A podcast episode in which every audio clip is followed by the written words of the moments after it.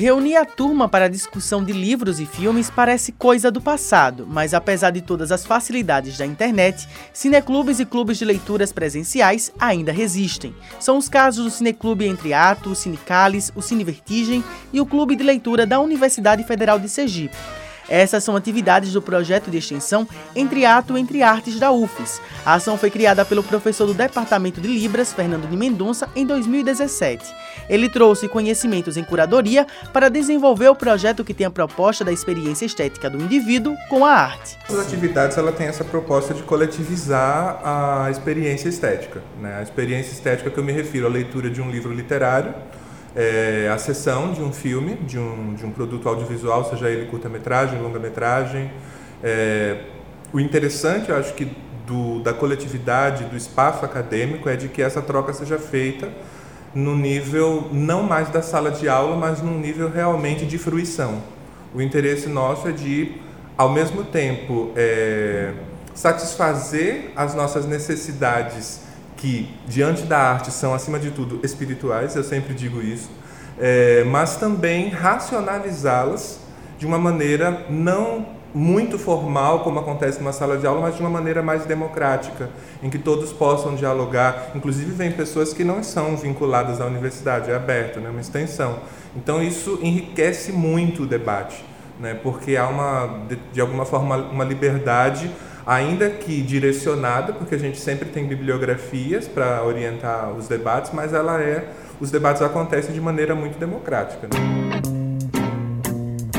Fernando de Mendonça ainda ressalta que a estética é o ponto de partida para discussões do clube de leitura e cinema da universidade. O ponto de partida sempre é a estética, eu priorizo muito isso.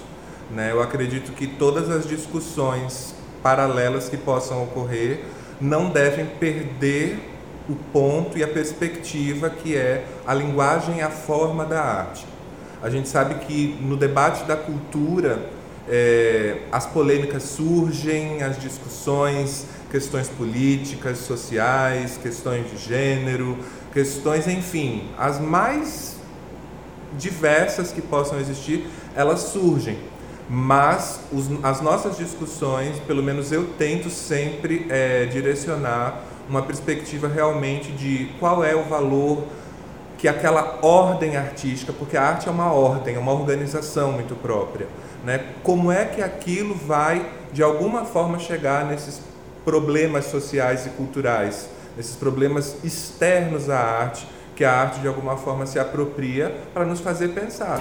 O professor destaca que a iniciativa supre uma demanda por uma arte que foge do círculo midiático. Porque o que a gente procura aqui é, seja em termos de cinema ou literatura, que são as duas artes que a gente mais foca, é fugir do lugar comum. Então a gente evita o blockbuster ou best-seller para visitar uma literatura ou um cinema que tenha um cunho mais alternativo, uma proposta mais autoral, de finalidade mais estética. E a gente pensa que não há demanda, mas existe uma demanda que não é suprida pelos meios de comunicação e de cultura convencionais, como é, multiplex de cinema ou então as livrarias, é, o que há nas vitrines.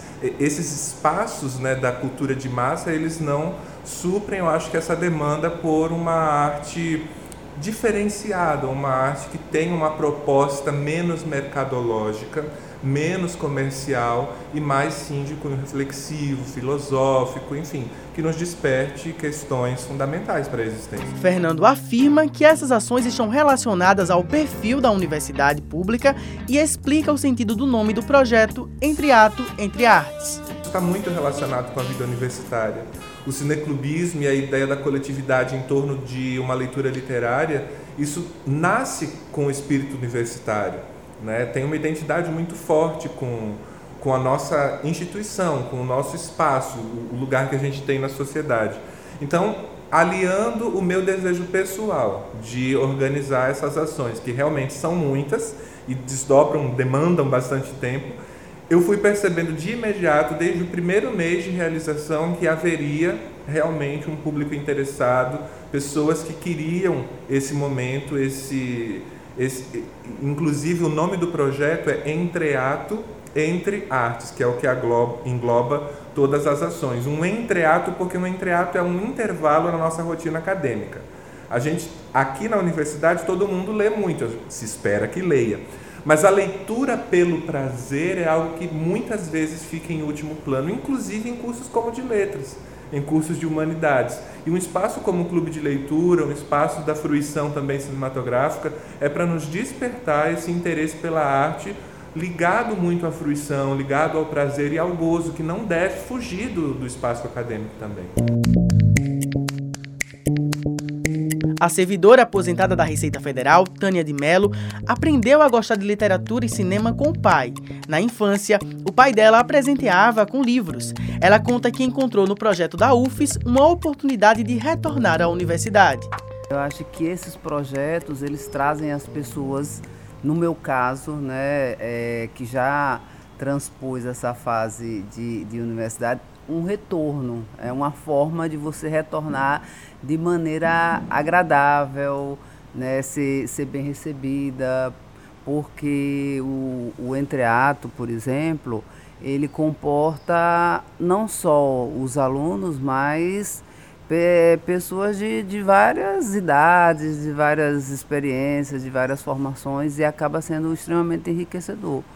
E no caso da literatura é mais ou menos o mesmo caminho, não, só, não são só os estudantes daqui, são pessoas também de fora que sabem da existência e vão agregando. Né?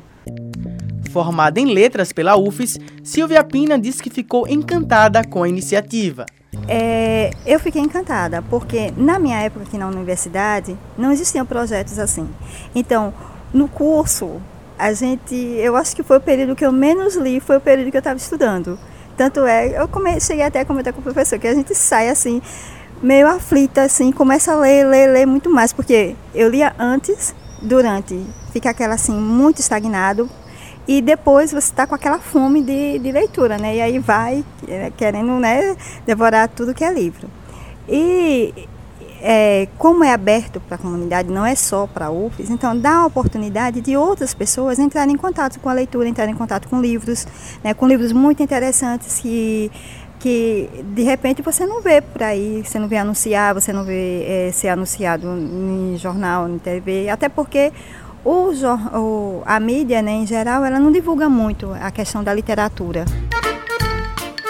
Abel Vitor para a Rádio UFES FM.